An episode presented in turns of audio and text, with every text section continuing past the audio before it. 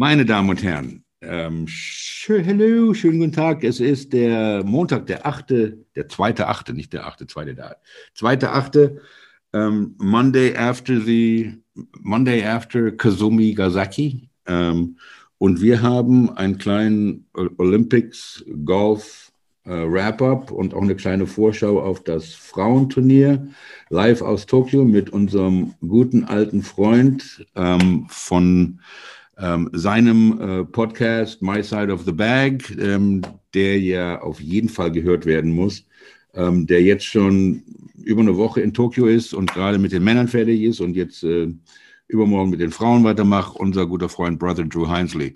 Drew, it's good to see you, my friend. You look lovely, if I may say so. Hello. Hello. they got you locked up in a Japanese hotel room. You're starting to learn German. You know, you learn a lot of things. That's part of the Olympic experience, man. I've heard so many languages, um, not just at the golf venue, but on buses, you know, traveling. Um, there's a shuttle from the golf course that takes you to the International Broadcast Center where you can go to the International Broadcast Center, see the the world feed, so the the the signal that's getting beamed out everywhere, and you guys with your German broadcasting and the French broadcasting company and the Australian companies, they all make it their own, but they're everybody's getting the same show right. for the first time in the Olympics. We don't have all the different broadcast entities here for obvious reasons with COVID. They wanted to limit the amount of people here, but it still takes an army just to get the world feed out. So you, you I have access to that where I can go through there and look at the thousands of screens with all the different sports. Yeah. Um, it's really neat, you know, watching TV in Japanese for two weeks, picking up a little bit there, uh, interacting with the people here. Is is this going to be the Zoom call that we're doing this on? Is it going to be vi- visible to the fans? No, or is it only? It's just audio. We, we okay. don't want we don't want to get all that fan mail from the young lady. Because I was going to turn it around and show you. Yeah, there you go. You know, the the the Tokyo skyline at night, but I guess that's kind of lost in the audio track. But it is. It's uh, yeah, it's it's a neat place and the neat experience, and and uh, I have spoken a little German. I did say Auf Wiedersehen to the German coaches oh. when I parted ways with them at one point. point, and again, that's it's kind of neat. All the different ambassadors and the delegations, the coaches, the physios that are, are you know that do come, they treat them like athletes, but right. you get to interact with so many people, and um, I'll get into more of that as we go on the show. Yeah. As um, very, very, very, very cool. Um, but you, are showing the skyline. I lived uh, in Tokyo for a year when I was like, I don't know how old I was, but it was 1971, I think. I was like in third or fourth grade. Um, Where'd you live? I lived in a place called Daikanyama Plaza, which was sh- near Shibuya, I think. I don't know. I, I okay. It's called Daikanyama Plaza, somewhere in the middle. Um, and at that point, you know, it was like 71, Tokyo had 20 million people, you know. But at that time, um, you know, there were like, I don't know, out of the 20 million, there were like 5,000 expats. That, that was it. I mean, it, you know, people came up to me. At that point, I had, I, I was also blonde like now. Um, people would come up to me on the bus or on the subway, touch my hair and give me money. Yeah. I was like 10. And I'm like, wow. this is a cool place. Then I was I was back in 2008 for a couple of weeks, but now I mean, you know, I, I see it on TV and uh, I see your photographs that you post. Uh, 38 million people. Do you have any any opportunity to actually go out of the hotel? And are you allowed to? We are allowed. Um, again, very restrictive, and I've experienced that on both sides of the coin. Um, we are allowed to go for 15 minutes at a time. There's a family mart just a general store, you know, you can get drinks and snacks and stuff like that. There's a couple within walking distance, um, but you have to be back in within 15 minutes. There is a Japanese police officer sitting in the lobby. And as we go out, we have to write down our, our ID number, which is on my credential. Yeah. Right. They, they told me to, they told me to look, uh, not to smile and to look serious and I, I, just look ugly and mean is what I look like. um, but I write down my credential number, the timeout, And if you're not back within 15 minutes of signing out, there's a clock right there, and the officer is monitoring each person as they sign out. He knows who each line is. Wow. And you come back and he points to your box, like, okay, write it in there.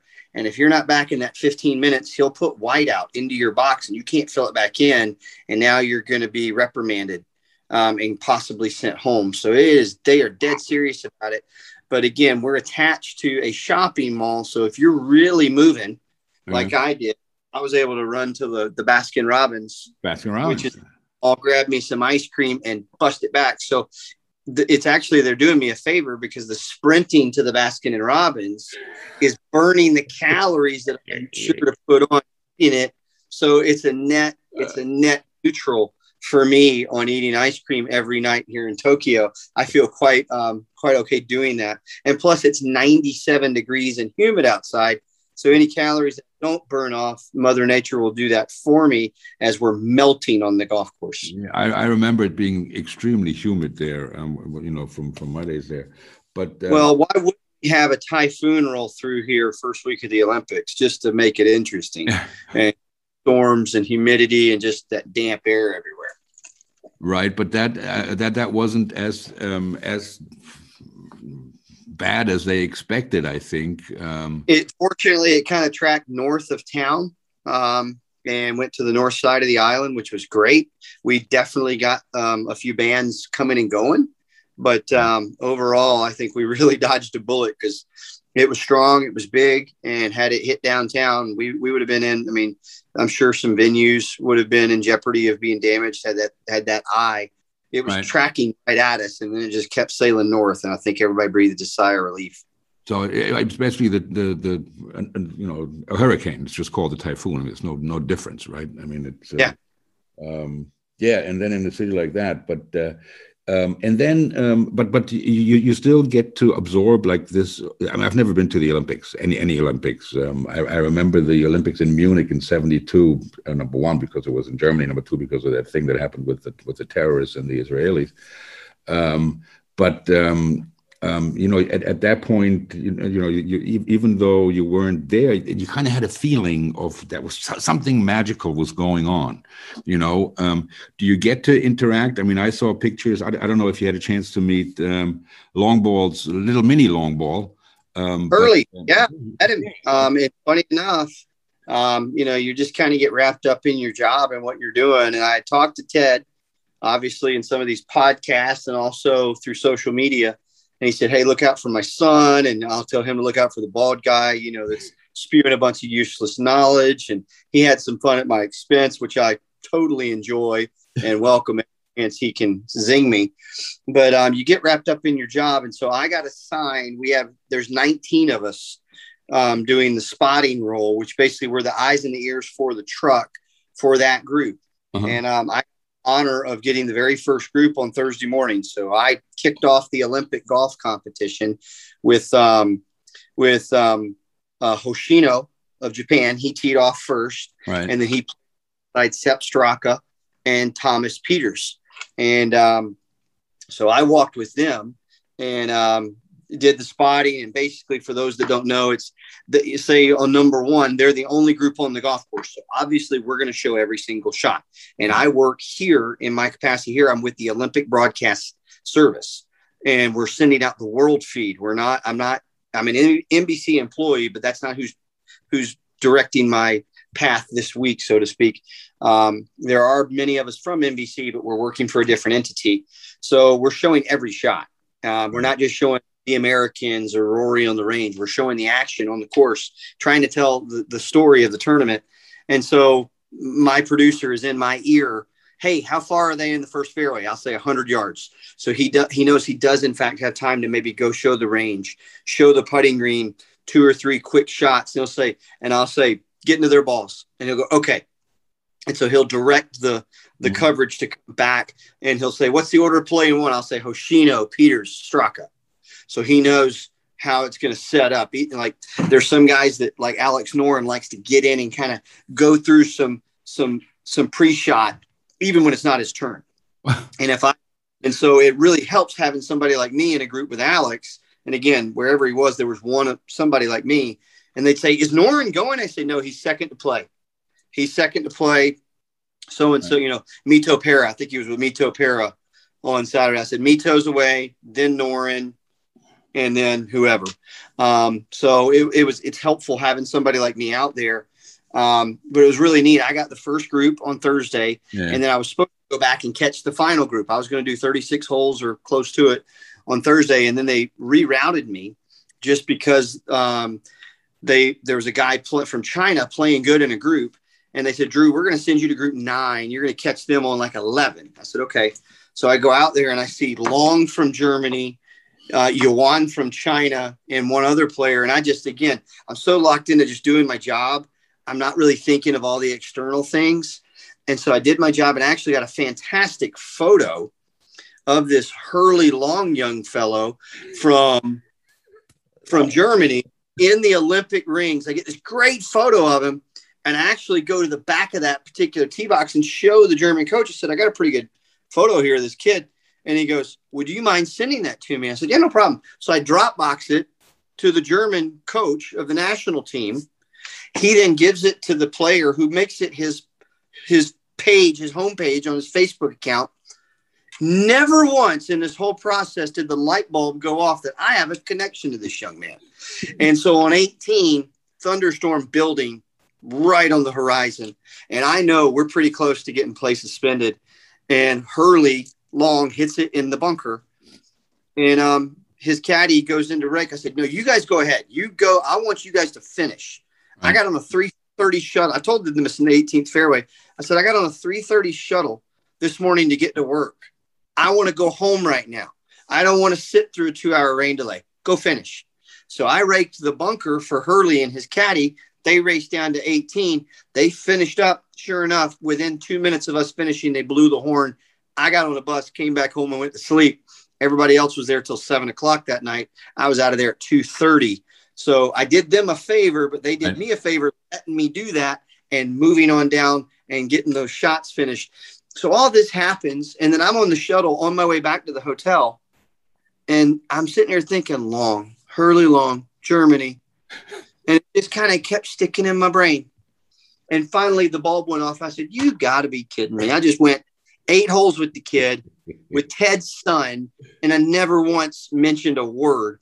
So um, I was able to go up and they finished up.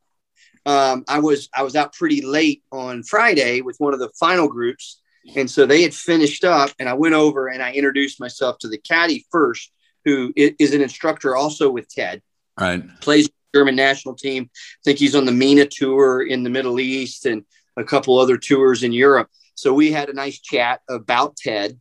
and then Hurly comes up. I introduced myself to Hurly, tell him, you know, his dad just is my number one needler on this podcast. And we both kind of had a laugh about that.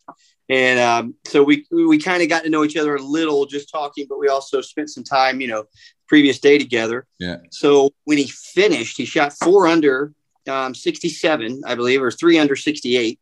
Yes, he played really on, on Sunday. On sun- Sunday. Yeah, I think he shot 67. And, yeah, with with Justin I, Thomas.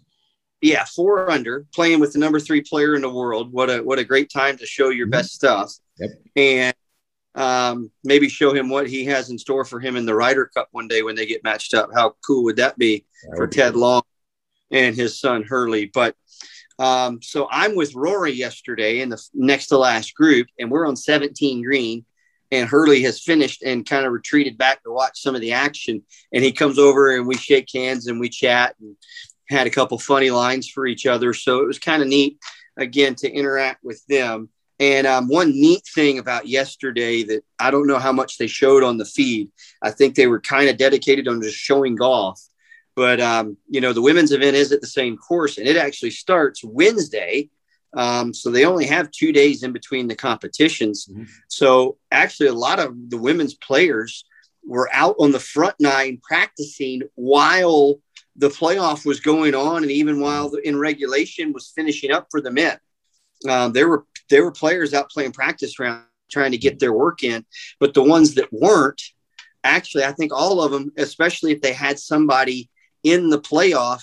Like, you know, I think Paul Casey was in the playoff. So Team Great Britain, Tommy Fleetwood, but also Mel Reid and Jodi Ewart Shadoff, um, they were out supporting. So right. you had all of Team Great Britain, both the men's contingent and the women, if there was some separation there. And they were they, the players and their caddies were all cheering on their countrymen. I was out with Rory and Ortiz and Munoz yesterday, and you saw Team Mexico out following around Carlos late. You saw yeah. um, Maria Fassi and Gaby Lopez for Mexico out supporting Carlos. You right. saw uh, the young lady from Ireland and I'm drawing a blank on her name right now. Um, but he was out. There was a couple Irish players out watching. Um, golly, I can't think of her name. If you could find it for me. Yeah, I don't know. I'm totally drawing a blank on the young lady from Ireland. Oh, but um, let me see. But she was out supporting Rory. Leona Maguire. Leona Maguire, exactly. So she was out walking with Rory all 18 holes yesterday. Um, and at a funny, funny moment, I came around the scoring tent on 18, and Shane Lowry kind of walks up to a group, including Tommy Fleetwood. He said, So we're the sorry lot that's not even good enough to play off for a bronze. and so, you know, everybody just kind of having fun because it was such a big playoff. It was like, it right. felt like half field was playing off for bronze. And so if you weren't that, you kind of, yeah, you were like, yeah. but, you know, the guys out supporting each other and the girls supporting each other is just something you really don't ever see in the right. pro game. There's very little crossover where men and women are in the same place at the same time, unless it's a, a female follow or um, you know maybe Maverick Maverick McNealy following around Danielle Kang because they're a, a, couple. But other than that, you don't ever see them all, especially all in team uniforms. And the, the patriotism with each country right. is just it was so much fun to see. I think you saw in a lot of my posts this week. Yeah. As a caddy, I'm digging all the different color bags and all the different um, ways they make them unique to their mm-hmm. country. You know, the Colombia bag is different. Um, saw a Malaysian bag today. One of the females, I think Kelly Tan has it, and it looks like uh, it looks like tiger. I mean, it, it looks like it just tiger skin. Right. It's just a big tiger bag, and it's so cool. Yeah. And it's just neat to see how everybody really again you talked about rory how he made some comments um, and, and, you know how he was you know not really sold on the idea. And i can tell you you know even myself with all the the covid restrictions and everything i wasn't real sure what to expect. And uh, but you can't help but get excited. You come here you go to the international broadcast center I was walking through the International Broadcast Center, and the head of the Olympic Committee comes walking by me, waves at me. I wave at him. I'm a nobody. He's the head of this whole darn thing. Yeah. It's just cool just to interact. You see these kids looking at looking at their iPhone, listening to something, and you hear Russian a Russian voice coming out. Um, I I shared a post of a guy sitting near me in a in a suite on 18 doing Czech radio updates. Right. Um, just all the different languages, the German coaches that I interacted with, the the, the Mexican um, Sebastian Munoz. I, I raked a bunker for him yesterday, and he said "Gracias, amigo," and I said "El gusto es mío," uh, which is it's my pleasure.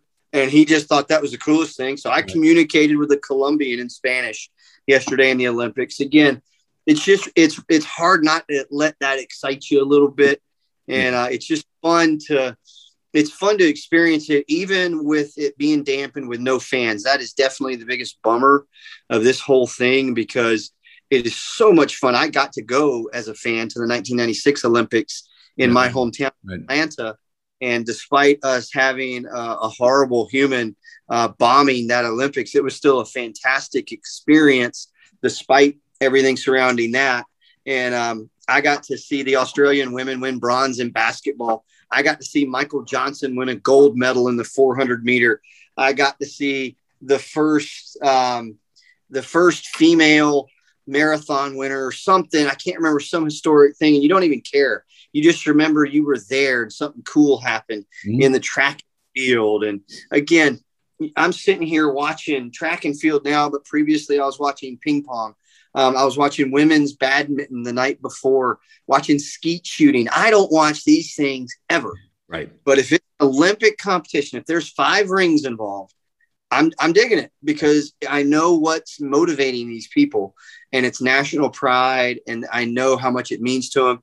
And I was just flipping channels last night and in this Japanese station, they had all their triumphs but then they had all their failures. Oh, yeah. And I'm telling it's almost more emotional the failure than it is the triumph. And you yeah. see how emotional people get when they win gold. But boy, to, to, to fall short, and in this case, for the Japanese, let your country down on home soil, it, it's you. You hope it doesn't devastate somebody yeah. because they it means so much to them, and they feel like they really failed. And it just again, there's no money involved, but it in some ways, like you said about the tennis, it means way more yeah. in some. And uh, you know, in Xander winning gold yesterday for the United States, um, you know, he's he's been a runner up a lot, even right. just this year and um, he's come close in a lot of the major championships and not gotten it done. Uh, I thought it was cool that you know Hideki kind of clipped him at the Masters this year. They played together again yesterday, and this time Xander won on Hideki's home soil, where Hideki won on Xander's home soil. So a little bit of a reversal. Both of them will cherish the prizes they won the rest of their lives, and they both have a ton of respect for each other, and that was shown both in, in, in Augusta and here yesterday. So again, th- just the experience, we're, we're all a little frustrated going through some of the COVID protocols and fans would be awesome. But despite those two things, it is still a fantastic Olympics. Yeah, yeah absolutely. I mean, I think you, you know, you, you, you, you, you said it all. Um, I think maybe one thing, uh, just a little side, maybe it, it is, you know, when you talk about um, the, the the, the, the team speed, supporting the players in the playoff and, and, and the women and the caddies and all that. Um, maybe that's something that gives it that extra. Maybe that's only possible because there are no fans. Maybe that brings the athletes closer together. And I, I don't know, you know, I mean, of course, you want to see fans out there. Um, but um, but you know, me from watching the, uh, the, the the the streaming, you know, whatever, eight, six hours, whatever whatever it's on, it's on from the first you know, tee shot until the last putt um, with a terrible German commentator. Um, horrible. Um, but um, you know, you, you you like to hear the clapping and all those things, but you could see how intense it was. And and you, you mentioned Gaby Lopez, you know, from Mexico, who who actually carried the the Mexican flag in the opening ceremonies. You know, she's been there, she she's been there this whole time, and um, and and not only the support for the for the for the teammates, but but the interactions between the athletes. I mean, yesterday that beautiful scene between the two high jumpers, the one from Qatar and and the Italian guy who shared the gold medal. You know, I mean that that's some awesome stuff. But uh, a couple of the things that you refer to, the quotes that that we had discussed earlier, and and and what it means to play there, because Adam Scott didn't show up because he thought golf in the Olympics is a bad idea. You know, Rory missed uh, in Rio officially because of this other virus that was uh, I don't even remember the name of it. Zika. Zika. There you go. Um, but he wasn't. I, he wasn't I, have had Zika and I've had COVID. Excellent. Zika is not even comparable to COVID. Okay. How did you get Zika? I was in Panama City, Panama, caddying kind of before we all knew what was going on with Zika yeah. in January that same year. And the course that we play in Panama City, there's a river that runs through the center of the property. And we're there in the dry season. Uh, but in the wet season, this river comes up maybe 12 feet higher than it does when we're there, but it carries all this garbage and trash. And so it's this festering ground for mosquitoes. Mm. And Zika very prevalent there. And so several of us got Zika, just mosquitoes biting us. And we just thought, you know, we just, you know, maybe we're just jet lagged or tired mm-hmm. for a couple of days with fever. And again, it's a hundred degree heat. You're on the equator pretty mm-hmm. much in January. So it's, it doesn't matter um, if you're sick or not, you're going to sweat it out pretty quick. But um, I got back home to the States. I can't remember. I had an annual checkup or something, and they did blood tests and they told me that I, in fact, had Zika. Didn't know it at the time. I just thought I had a fever, but um, I, in fact, had Zika. And then several years later, I get COVID. So yeah. I got them all. Survived them all. Um, but the, the, the quotes that I that we discussed earlier was number one Rory, who wasn't too keen on on the Olympics, but anyway, um, he said, "I've never tried so hard in my life to finish third. I mean, I think that's pretty much says it all. I mean, number one, well, I, I was with him yesterday. Yeah, I walked with him, and he he didn't have his best stuff, uh, to be fair, uh-huh. but man, he really was. He was trying so hard, and he uh, he was grinding over every putt, and he hit a fantastic. I was straight down his through line Um, so much so that I was a- actually expecting him to ask me to move because I was the only one there. Um, so I set, I watched his putt from the opposite side he did, and it looked like it was nothing but in, and it Mm. just missed. And um, I think it just needed, you know, another quarter of a roll of a golf ball. And I think he said as much walking off the 18th green, just like one more roll, and he wins the bronze. Right. So, and then of course we all saw, you know, what happened in the playoff, also short one there, but um, boy, he went from, you know, thinking now it doesn't matter. I think that's what he said in 16. They said, you know, will, will you at least watch? He said, yeah, I'll, I, but I won't watch golf. I'll watch track and field, the, the sports that matter. Right. And uh, I, I think he's done a complete 180 reversal. Yeah. Um, you know, again, it just, it kind of bit, it bit everybody here, the, the Olympic bug and what it means. And in, in a, in a wonderful, side, you know, the silver lining of all this and what we've been delayed and the pandemic and all that is we only have to wait 36 months to do this again instead of 48. So we get to we get to kind of think about Paris and Exactly. you know, and the guy, you know, Rory is I don't see too many Irish golfers coming and supplanting him on the team anytime soon.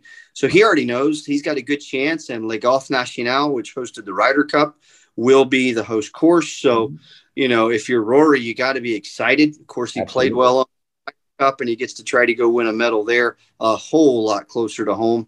And uh, you never know what uh, what a medal would do for for his career. Maybe at that point, he also has the career Grand Slam, and then he could add the Olympic gold, and as we call it in tennis, the Golden Slam. Right, exactly, and um, you know, I mean, it, it was just beautiful to see number number one to see, um, you know, um, the the the way yesterday unfolded with Xander uh, uh, uh, winning, and and you know, you've said many times that you're a big fan of not only Xander but um, the team of Xander and his caddy that they're you know uh, to- totally professional. Um, then you have a, f- you know, I don't even know how old Sabbatini is, but he's close to fifty, right? who um, He- who was a, who was a Slovak now? He was runner up to Tiger Woods in the NCAA championships in 1995, I think. Right. I remember him having some some uh, situation with uh, Montgomerie It- at the U.S. Open at Congressional on the Well, no, that was Ben Crane at What? Congressional. That was who? Ben Crane for Yeah. slow play. No, but he walked. uh, He, he was. Uh, I think he was Sabbatini playing with with Monty on 17, Mm. and Monty was playing so slow that um, Sabbatini walked to the 18th tee, which is a par three at Congressional, right? That was that was Ben Crane. Oh, That was Ben Crane. definitely okay. Then I'm mistaken.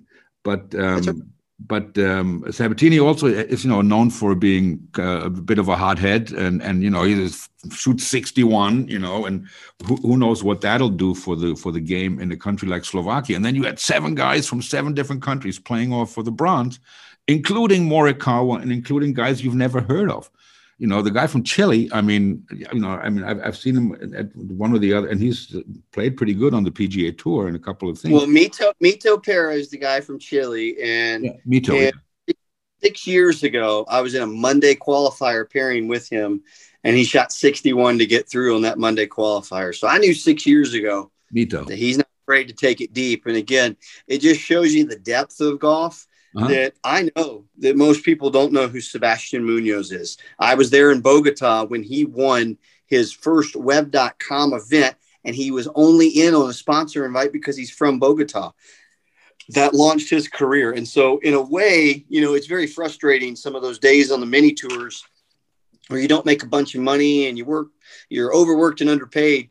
But now that I get to walk around the Olympics with guys like Abe Ancer, Sebastian Munoz, Mito Pera, Sepp Straka, um, guys that I've I've known for several years, Mackenzie Hughes and his caddy Jace, um, Xander Schauffele. I was on a driving range next to Xander five years ago this month in Knoxville, Tennessee. Right. Saw him hit for 30 minutes. I told the guy I was working for, Robert Gomez, I said, this kid right here is some kind of good.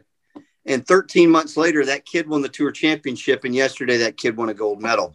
So I've known these guys from the mini tours for many years. And so it's really cool for me to kind of watch them mature and become these guys on a global stage that I think you'll begin to hear more and more. I mean, Mito, many people don't know him, but he won three times on the Korn Ferry to get a PGA Tour promotion. Uh-huh. And then his last two PGA Tour events were both top tens coming Mhm. into this yesterday where he finishes fourth, just you know a couple of bounces away from getting a medal. Right. So he's going to be a force. He's going to be in big tournaments for a long time, and um, I, you know, I wouldn't be surprised if very soon on the Golf Show Golf Roto, um, the the Roto Fest, they be the number one pick in a major. There you go. Wow. And and Niemann too. I mean, the country like Chile, it's it's amazing.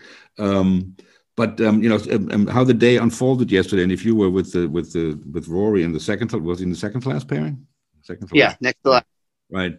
Um, Cam Smith, did you see? Uh, he he. I mean, he missed. I don't know. I saw him miss four or five three footers yesterday. Um, well, not, not three footers, maybe five footers, but you know, shaving the hole for par or for birdie, who could have easily been, if not in the playoff, won the silver too. Um, well, he, I, he I was, didn't win a medal, but on Wednesday I gave him the gold medal for the best hairdo at the Olympics. you did. so he went home with something. He did. He well, he looks like a really cool kid and like a, a definitely definitely a player who uh, you know I'm, I'm excited to uh, to watch in the years to come. But I was really impressed with Xander um, after he uh, hit it uh, almost out of bounds on I don't know what hole that was, and then really made an absolute pros pro layup par on 18. I mean that was, you know, you only see the a pros pro do that. You know the way he well and and again I think very highly of Xander. I think very highly of his caddy, Austin Kaiser. I also think very highly of Stefan Schauffele, Xander's dad. I've I've met my share of, of sports parents in my life, playing sports, working in sports for now two decades.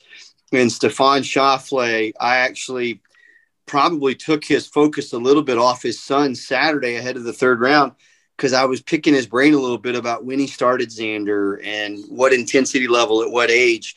And he was so open and honest with me about what I need to do with my kid and and just how to parent him almost more than how to be a sports parent. Mm-hmm. And um, again, just a wonderful team. But on 18, when I saw where Xander hit his drive, I said to myself, okay, I I think that Austin and Xander are the best in the world um, they're both going to have to prove me right right here because it was a really tricky spot. And what you really couldn't tell at home, and I don't know how well it was covered in the broadcast, but that little pond, that little penalty area there on 18, it's just a gentle slope all the way down to it from the fairway. And it's over on the left side, that rough's much higher than that pond. It's a continuous slope across, mm-hmm. and all the rain and all the watering all week very wet down in there. And there was kind of a section that you really wanted to avoid. And I'd walked through it 15 minutes before they came through there. And I walked right across that fairway. I said, Whoo, it's still wet right here. So I knew that. And I said, let's see if Austin does what he needs to do and kind of go down there and just see both with slope and with softness because we weren't cleaning the ball. So if he hit it down there and he got a little mud on the side of that ball, it was going to be very difficult to control. Right. And the where they put that flag yesterday, again, I don't know what was shown on the broadcast. I didn't see it, but that flag was basically set at the convergence of three different slopes. Okay. You know, high, medium, and low, and it, it was all everything was working away. So if you hit anything just a fraction offline, it wasn't going to go back to the hole. It was going to be repelled away. Right. And so if he had a little mud on that ball in third shot, it was going to make it very difficult to get close. And so I was very keen to see how they approached it. And sure enough, Austin did what what one of the best caddies in the world should do. He walked all the way down to that sprinkler head where he wanted his man to hit it, tested it with his feet just to see what it was like, and went back, reported what he found. Xander hit it pretty darn close to that sprinkler head mm-hmm. and able to control that shot and kind of pull the ripcord and get it down close enough. It was still a solid five feet from where I stood in the in the abandoned or the unused NBC tower on the third floor of that um, spectator viewing area that you may have seen right. watching coverage. I was on the third floor looking down right on top of him. And it was a, for me, standing 60 yards away, I was so nervous. It was, it was enough to really get your attention. And I don't think he quite gave it the celebration that was due when he made right. it. He kind of just a quick little fist bump across his waist and then walked over to Austin, gave him a hug. Again, I knew he knew that Hideki was still there to finish, and that was a big putt for Hideki. Exactly. So he didn't want to, you know, suck all the air out of the room with that. But boy, that was an awesome putt to make to win the gold medal. Yeah. And uh, it, it, again, it was it was cool, kind of the contingency of having two separate playoffs, one with Rory Sabbatini and one with Xander, and then one with the guys for bronze, and then the you know the the hypotheticals of if Casey or Hideki and and let's not you know let's not sell short the effort Hideki made from that fairway bunker on 18 to hit it to about 12 feet on 18. It was a fantastic shot and it was just I, I looked at it on the contour map which I have in my yardage book here and I just kind of said man this is a it's a you know maybe a half ball out right if you want to keep the speed up, you can even take it as close as the right edge and it'll just tick left. And I think Hideki may have just saw a little more break and maybe he hit it through his intended break and maybe he pushed it. I don't know, but it, it stayed right. And um, I felt really bad because I wanted Hideki to get that bronze right there. And. I, I'm sure a lot of people would have been happy to see that too, with Japanese or not. Ab- ab- absolutely. I mean, and and the, uh, the the the green jacket gold medal double was on the table for a long time yesterday. Um, yeah, I, I, don't know which hole it was on the back nine where he uh, hit it in that that par five where he made bogey. Uh, Fourteen. Yeah, I saw everybody again. I'm on 15 fairway when and Rory and Sebastian almost hit the 16th green. Carlos Ortiz almost hit it in the 14th fairway. There was a solid 120 yards between those tee shots and I run over to get Carlos's yardage and kind of assess the lie. Yeah. And uh, that guy I does not every- shut up, Carlos Ortiz. Yeah, but he's a great kid.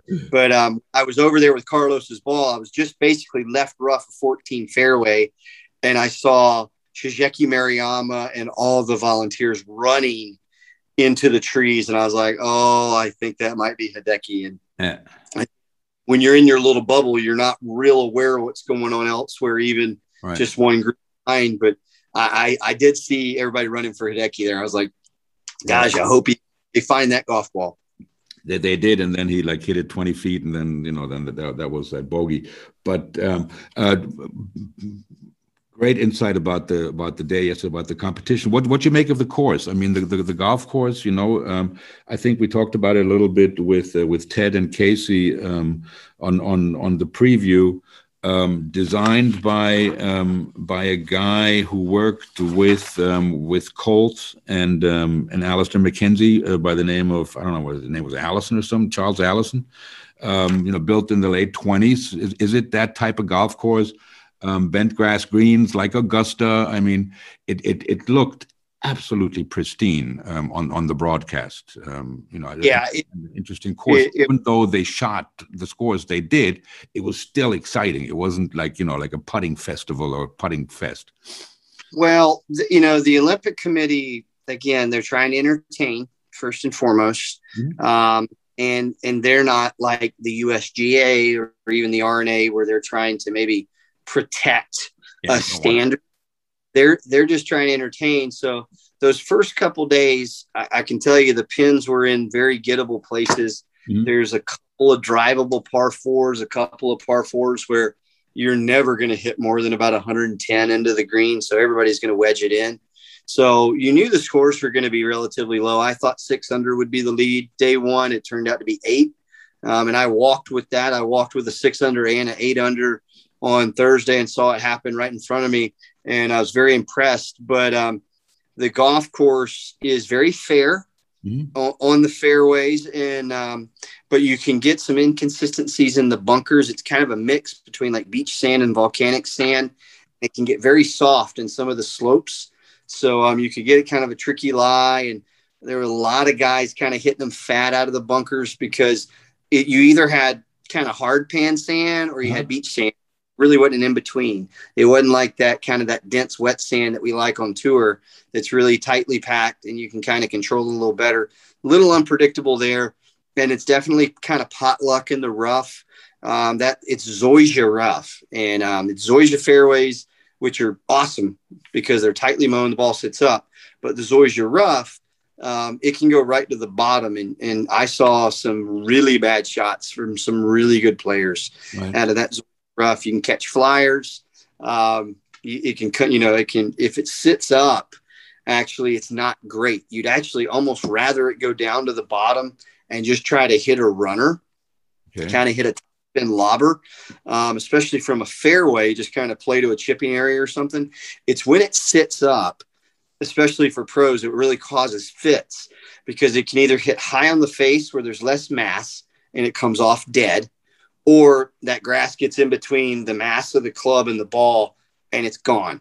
And so it, it re- you really don't know what to play for. And um, Tom Fazio redid the course, I think, within the last decade that kind of yeah. got it ready for the Olympics. So very much Fazio esque, some false edges, some big bunkers that they'll hide pins right behind.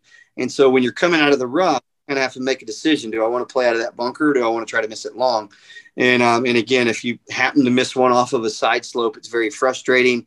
I feel like Sepp Straka kind of let the tournament get away from him on a slope on seven on Saturday, kind of flubbed a chip. Pretty easy chip, I think, in practice.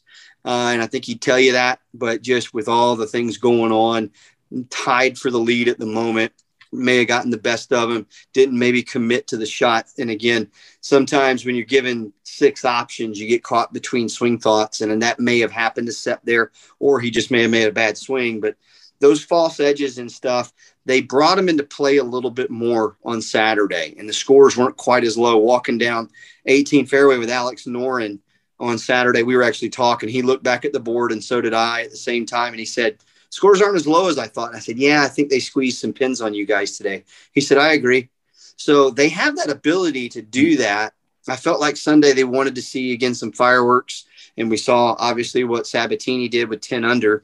Um, yeah, a lot of that was helped with that eagle on six. But um, you know, I think with the women, you're going to see a very similar setup. The holes that were drivable fours for the men, they're going to be drivable fours for the women.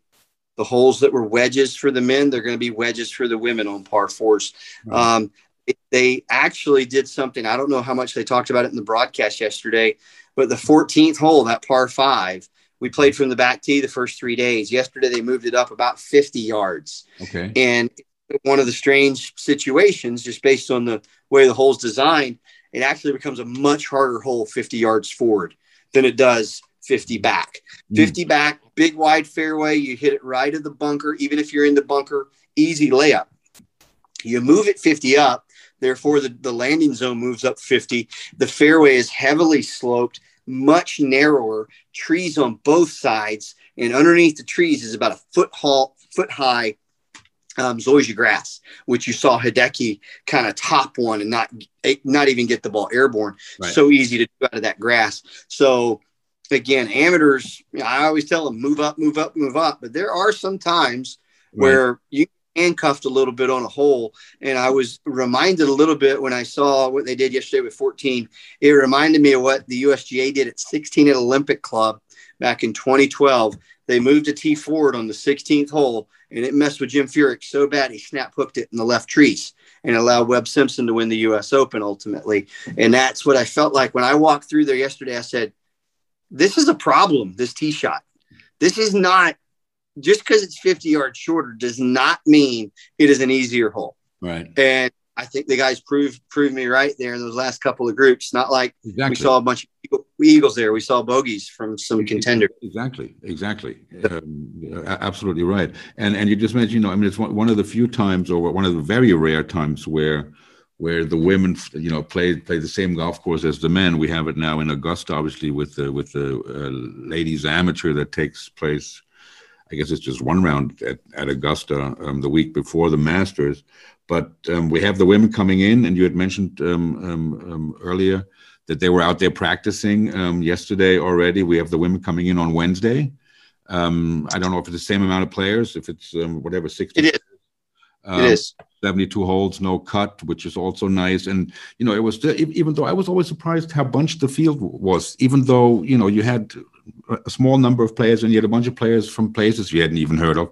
Um, well, not not really, but uh, um, you know, at the end of the day, I think for the men there were four or five guys over par. That was it. But um, you know, no no no blowups, and it and you know, again, seven guys tied for third. I mean, you don't really see that very often in a uh, in, in, in a major. You know, so so that was cool. Um, a couple of things. Um, First of all, um, uh, Ted, Casey, and I had a little uh, road. We, we each picked three guys, and of course, Casey, you know, um, picked Xander and and Hideki and Lowry for whopping forty three under par. Uh, well, he's a those yeah, things. Yeah, I mean, he, he had. I, th- I, think I don't know what day it was. It was either Friday or Saturday. It, you know, remember when you were twenty under for for one day at, at the at the at the Open with six? He was twenty under with three guys. Um, wow. On that day, yeah, he was. It was unbelievable. Um, and uh, he's chirping again. You know, I already got the one of the other message from him that he's that he's back chirping. But um, um, um, uh, Alex uh, Zverev, the German guy who won the tennis, um, said in, in, an interview after he won the gold that um, that winning the Olympics for him means more and is bigger than winning a major. Um, um, I, I, I, don't know if many golfers would agree with that, um, but I, I, think you know on, on tour you need really one good one, one good week can make you can make your season on, on tour. You know, one good week can make a career. Ask Todd Hamilton. Ask well, Ben Curtis. I mean, you know that, that's why that's why I was getting. Um, you know, at the, at the Olympics, one good week can make your career definitely. You know, I mean, you're, you're talking weedy bar. I, I, don't know if they right country from the right country, it can be a massive endorsement windfall. Absolutely. I mean, if you look at the countries that had golfers carrying the flag, it was Mexico, and I think it was the guy from uh, from Paraguay, Zanardi, or whatever whatever his name. There were golfers, Olympic flag bearers, and I'm sure Hideki will uh, probably carry the flag whenever in the closing ceremony, since that uh, tennis player um, didn't do so well. But um, how do you feel about? Um, that's always always a big discussion when it comes to the Olympics. You know, even before golf came back, about professional athletes taking part, and they're you know especially they're talking about the football players and and things like that, and and obviously. Um, um, I, I, I come from from the side where I want to see the best guys play. You know, I mean, the the, the, the fact that any of and any athlete who is not a professional athlete can um, can deliver a world class performance is ridiculous, right? I mean, you got you you can't be um, an engineer, teacher, I don't know, a bus driver, whatever, eh, you know, and practice a couple hours at night and then go to the Olympics and and and, and show something. So I, am all in favor of the pros being there. Um, um, how do you feel about that, Drew? Um, well, first off, the amateur game today is nothing to sneeze at. If you happen to see any of the Walker Cup um, that I had, I was fortunate enough to be at. Um, some fabulous stars on the horizon, from Alex Fitzpatrick to uh, guys like William Mouw and Cole Hammer. Um, so the amateur game's in good hands, and these kids are I call them mini pros because they um, they do travel the world and they play World Cup amateur golf and they play amateur Solheim, amateur Ryder Cup events, um, amateur Presidents Cup. You know, they had a bunch of amateurs in Australia. Um, a bunch of American kids went down. A kid I've worked with in the past, Alexander Yang, was on the American delegation playing at Royal Melbourne ahead of the President's Cup. So these kids can go out and, and play and deliver a world class product. Um, but for me, I understand that the whole reason Olympics is back in, or golf is back in the Olympics, excuse me, is with the understanding that professionals would take part. It was never, ever um, going to come back with the amateurs in. The people that don't like the pros in, that's that's fine. Don't watch. Um, and there's um, a lot of pros that don't want to come for various reasons. That's fine. We had a fantastic Olympics. Everybody here was thrilled to be here, even the guys that have maybe aired some public criticisms or skeptic, skepticism in the past. I think all that was put to rest, even in the middle of a pandemic. Mm-hmm. Um, this is not an ideal situation to be in. And yet, we, I think everybody had a blast. Um, I haven't seen anybody on the grounds of the golf event that just wasn't having the time of their life being out there and understanding how fortunate you are, both as a, a player, a caddy, a coach, even us doing the broadcast. We're one of a very select number of people that get to experience this. And so we're we appreciate it, we understand it. We also all know the efforts we've all made to be here. mm-hmm. and the sacrifices that we've all made. And that especially goes for the players and the caddies, what they've had to go through as far as testing and, and mm-hmm. maybe altering schedules and a couple people coming in last minute. Um, so if you don't want to, like, you know, there were some guys that opted out. I'm not going to name their names, but you all know who they are. Um, that's fine. They don't have to be here. If that's not important to them, I don't want them to come here and be in a bad mood. You want everybody to be passionate about being here. Um, there's also been a lot of talk about possibly a format change to maybe make things more interesting. I'm going to do a whole podcast on my side of the bag when I return to the States. I'm going to witness what the women go through and kind of, you know, prepare my thoughts. I got a 12 and a half hour flight back home to kind of prepare and um, get ready for a podcast before I run to the U.S. Amateur at Oakmont. But I'm going to put something together and have a couple ideas sure. about some format changes. But in the same breath, I will tell you this: I'm watching ping pong. I'm watching swimming. We're watching basketball. Uh, I'm watching skeet shooting. Um, I'm watching a lot of things that I never watch, mm-hmm. and I'm watching them with the uh, with the understanding and the assumption that this is what how it's contended and competed all the time. Exactly. I think there's a lot of people in the golf world that get in their little echo chamber of the golf world and golf Twitter and golf social media. And they forget that we are presenting a sport to the world mm-hmm. and people will watch it simply because it's the Olympics. Mm-hmm. And so we do need to try to present at least a portion of it as we play it every week, week in, week out across the world. So when people say, oh, it's 72 holes and it's just stale, we see it too much. Maybe you do. And if you're bored, please go entertain yourself with something else. There is a whole multitude, billions of people who don't see golf ever. Exactly. And they may simply because it's on the Olympics. There's many Japanese, even in a golf mad country like Japan, that don't watch golf, that watch it because we had it here in their town. So again, we do need to be careful about suggesting all these wholesale changes to our format. We still need to present our sport the way we play it at the professional level most often. So again, I'm going to propose some changes, but there's still got to be some things that stay the same, just so when somebody comes to it afresh, they get to see it as we intend it to be seen, which is 72 holes of stroke play. So a lot to get into in that episode of My Side of the Bag coming up a little bit over a little bit more than a week from now. There you go. Looking forward to that. Um, but I, I agree with you. I think the 72 holes, you know, we, we do see every day, but but but that's what that's what it is. I mean, that's we should be proud of that. That's that's what our sport is. I mean, you know, um, and, and they're going a little nuts. I got to tell you, with this three on three basketball and everything. Yeah, it's cool and brings in the young some young people, but um, you know, they still have the five on five basketball. You know, with the rugby, it's the same. They got the rugby sevens instead of um, the full team with the 15. Um, but um, I, I, think we should be proud of this format. I mean, of course, a little team event, a mixed team event, maybe I don't know, it could be fun. But um, but I think you know if you're going to give out gold medals, you give it out for for what we play, what we play every every week. Uh, uh, um, Ted, Casey, and I were actually talking about you also, um, and we were wondering whether you would, uh, um, whether you're considering of going back to caddy, caddying if you had the, a, a, shot at a at, at the right bag.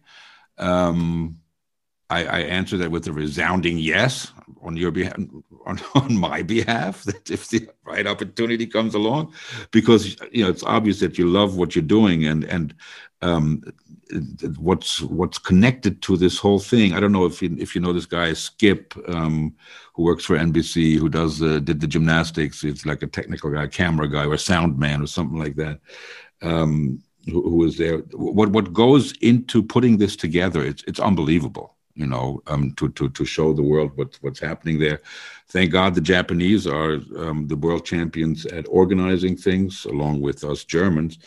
Um, but you, you, caddied for Robert Gamez. I didn't know that. I, used to be a big fan of Robert Gamez. He was a, he was a cool customer when he was. Uh, um, He's still a cool customer. He's still a friend, and um, yeah. he, he he taught me a bunch. Yeah. Um, and just in, I think we worked together probably six or seven weeks. Okay. Uh, all all over the place, but uh, it taught me a lot. Again, you can always learn something from um, from a veteran, a guy who's won at the highest level. I don't care when you're catching them, whether it's at their height or maybe a little bit past prime. There, there's so much knowledge there that you can mine, and they're willing to share. And in Robert's case, kind of passed it down to an, another generation, and now it's right. up to me to pass on. And um, you asked about you know jobs. I actually am employed as a caddy. Um, I will go to work for a good friend of mine at East Lake Golf Club.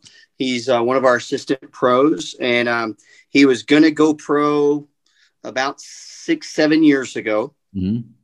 Um, he had just gotten out of college. I think married his wife within a month of graduation, and was going to prepare to go to Q school. And of course, newlyweds doing what newlyweds do. They came up pregnant with a baby, and he did the honorable thing and said, "You know what? I'm not going to."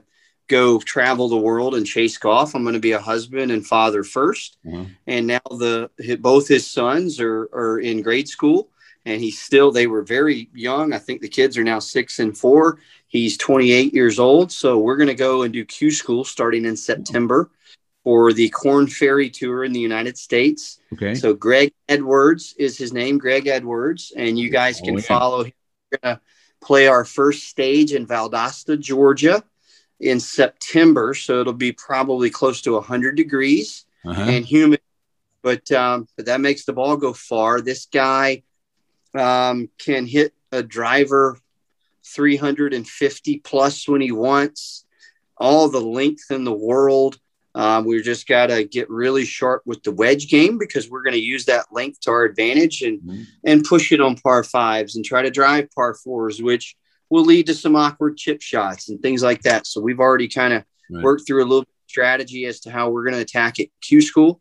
And um, and there's also a couple opportunities with some guys that are amateurs that that might be thinking about turning pro in the next couple years that I'm definitely um, acting as a mentor to them now. And if they right.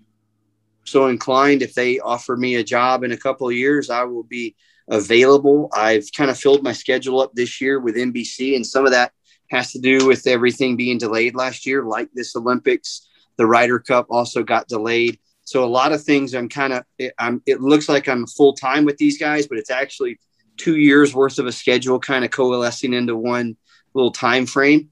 Um, but I I I fully ex- intend to kind of take a back from all this and leave myself a lot more available to caddy in the months and years ahead. Um, that's again when the next Olympics rolls around in Paris. Yeah, I want to be wearing a team uniform. Okay. Um, not real picky about the team uniform, although yeah. as an American, the USA would be quite an honor to don those colors. But that's kind of that's that's certainly an ambition of mine. Seeing a lot of my friends, including Austin, kind of do what he did yesterday. Um, I would love to follow suit and be part of that very select elite group of guys that can say they have won a medal at the Olympics. Um, just being part of the Olympics for me was kind of a, a, a bucket list kind of thing. But uh, but seeing it and seeing my friends do it, and now I'm going to get to see another group of friends, a lot of guys that I I uh, looked up to in my days on the LPGA 20 years ago. A lot of those guys are still caddying out there, and many of them are here. And uh, so I'm looking forward to walking around with my friends again in a few days with the women's event here. But yeah, I definitely want to be a little bit more involved with yeah. the uh, next time this rolls around in Paris and then also in Los Angeles in 2028. I would love to be a part of that one too. There you go. So I was right. I, I, I, I was right about you wanting to do that. Yeah, I mean, and you know, with with your knowledge and and um, and and also, you know, you, you're talking about uh, guys like uh, Robert Gamez willing to share their knowledge and their experience. I mean, that that's what you do like like nobody else. Um have you watched the dressage at all? The dancing i have not. I have not. I know uh, rory was talking so good at that. Rory was talking about that how it's just fascinating to him. He loves it. And um and i i just i have not gotten again i'm getting whatever they're deciding to show me yeah. in yeah, the tokyo broadcast um affiliates. That's right. I get to see what they show, uh, which is it's kind of neat. And again, another kind of cool part of the Olympic experience is I'm not watching all the USA propaganda on Team USA or the German propaganda on Team Germany. I'm watching the Tokyo propaganda on Team Japan. Right. And you know what? That's part of the experience. Exactly. And I get to see something that I promise you a very, very slim percentage of Americans will ever see. And that's Tokyo's presentation of their home Olympics. Their Olympics. And they're very proud of it. And, you know, people were talking about, oh, maybe they should have delayed it again. But, you know, I'm happy that they did it. And you seem to be soaking up every every minute and, and, and every experience. And, and I'm very happy for you about that. Um, let's quickly, before we wrap it up, talk about the women's uh, event. Um, you have some, you, you did some looping on the on the LPGA or with, with some ladies as well, didn't you? In the past? I did. That's where I actually started as a caddy uh-huh. in 2002 and um, stopped caddying out there in 2008. Right. So six years on and off out there. Um, and again, some of the guys that I looked up to when they were young men, I still look up to now, now that we're 20 years older. Um, Greg Johnston, who's with Nasa, Hataoka, yeah. uh, the Japanese, probably the favorite, maybe. Um, gotten to know Jason McD, Nelly Korda's caddy. He, he actually followed me around a little bit, kind of picking my brain about the golf course mm-hmm. while I was working with the Rory group yesterday. Nelly and Jessica Korda were walking because they're friends with Rory. So they were walking with Rory while their caddies were walking with me. So it was mm. kind and again, just that's never going to happen at any other event yeah. where the women women players are following and and two USA women are following an Irish golfer and their American caddies are trying to pick my brain and kind of and they're they're they're they've got their ear out on the rope line as I'm shooting yardages and they're like what does Rory have there and I said he's got 200 yards to the hole and they're writing it down in their yardage book. They're taking notes mm-hmm. on what Rory's going to have and what he's going to hit into greens so they can better prepare their players in a practice round. Even though they may play from different areas, I think they understand they may have similar shots into these green complexes. So right.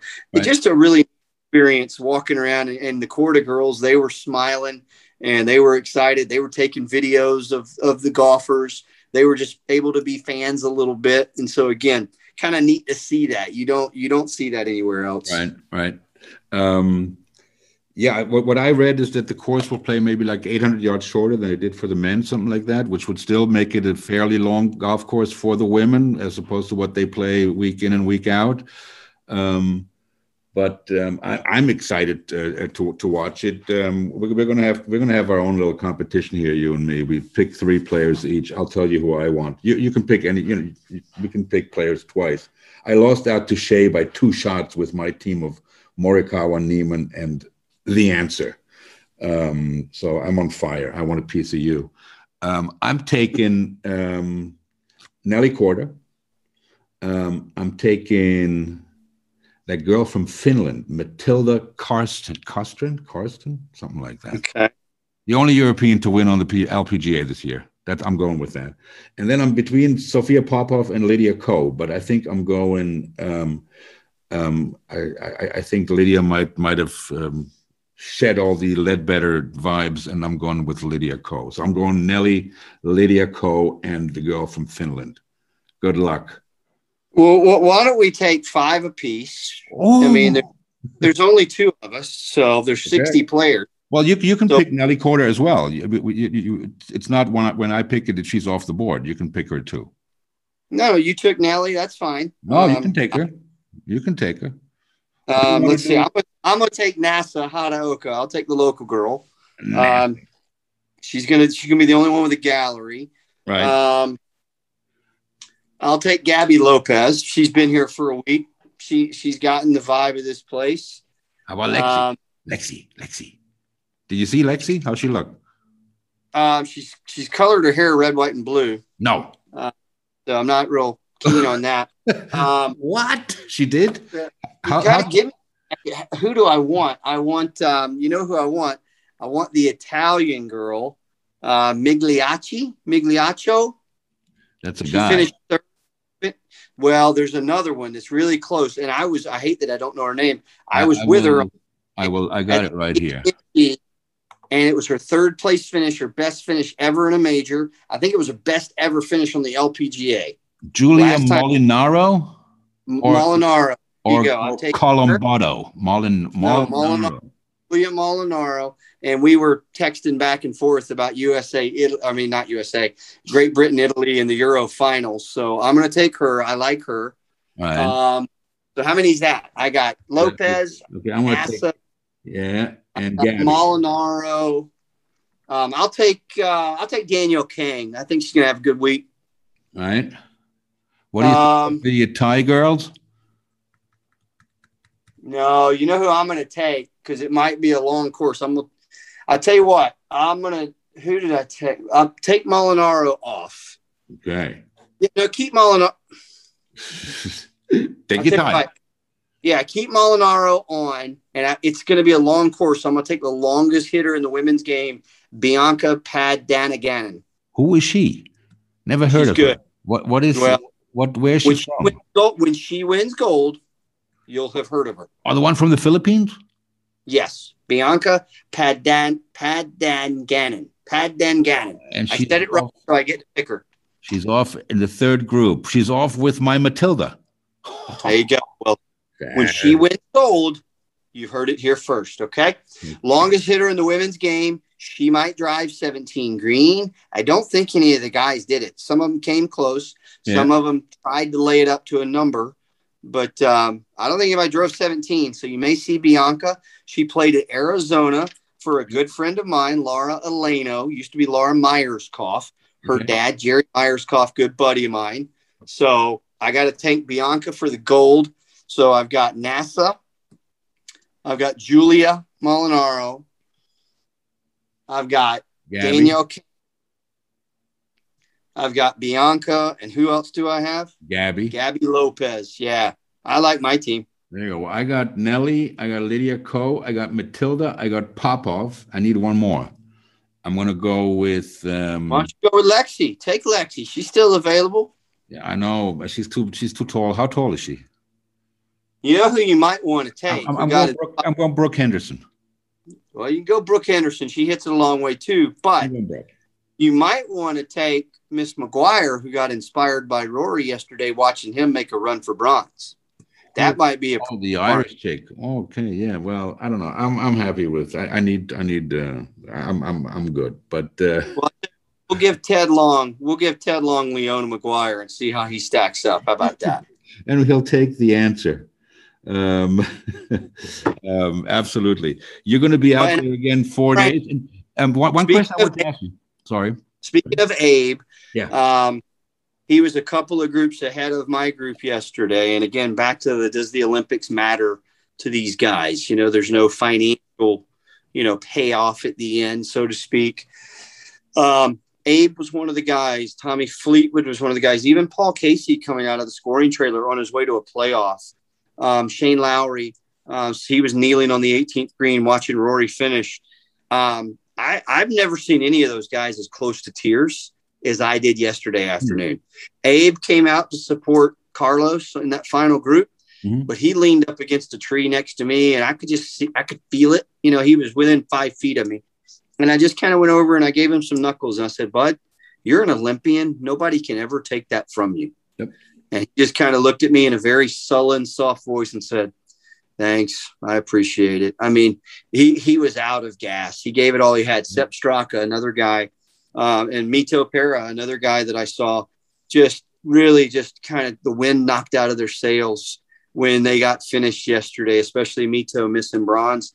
But Sepp Straka, you know, had a lead first round and played so well, and maybe made maybe this was his coming out party Absolutely. but he fell he fell short in the end and he and his brother sam i consider them friends and i got to see them both in the in the scoring um, corral at the end and and i you know gave them both high fives and patted them on the back and told them both that how proud they made their country and that they should be proud of themselves and that they're olympians. Yep. and um, again nobody's ever going to take that away from you. And and in the moment you're, you're upset you didn't make the goal of making the podium but um, the rest of your life you will be announced as an olympian everywhere you go and that is a cool feeling and there's not people that have that in their uh, in their in their bio Exactly, and you see, I mean, you see it on the Ryder Cup and on the President's Cup. I mean, even even there, but here it's even another step extra. You know, not because you're playing, you know, for your country, Um, but it's just um, you know because of all the other athletes in the sport. I mean, it's like one you know one big family. I mean, you know, there's pictures of well, and, Frank, I, I think a big part of this, especially on the golf side, is the ability to inspire and the ability to start something in your home country. You know, nobody here, none of us, uh, mm-hmm. myself or anybody else competing, we never grew up watching Olympic golf. We right. didn't watch Jack and Tiger and Arnie and Greg Norman and Nick Faldo compete in the Olympics. We yeah. didn't, but we understand what watching them in other events did for us and right. how it brought to the game. And we all are very grateful for that.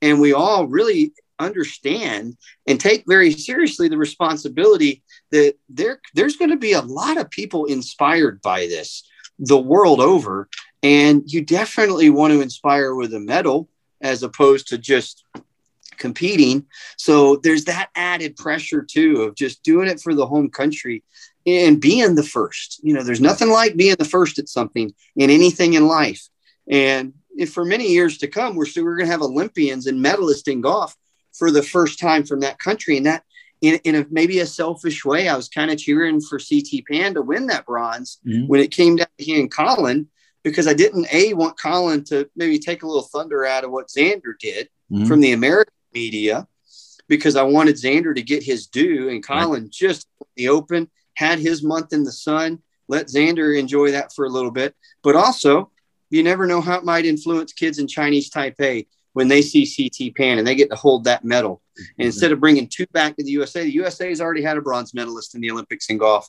We didn't need another one. Ch- Chinese Taipei, they need that inspiration. And now CT Pan can be their first Olympian medalist. So there's a lot of pressure on these guys to do that. And that's something they don't feel at the Masters. They don't feel at the Open Championship. They don't feel at the Ryder Cup. Right. Exactly, exactly. So, and and and, and the way they conduct themselves was was all of them was it was a pleasure, and uh, and and the golf course was great.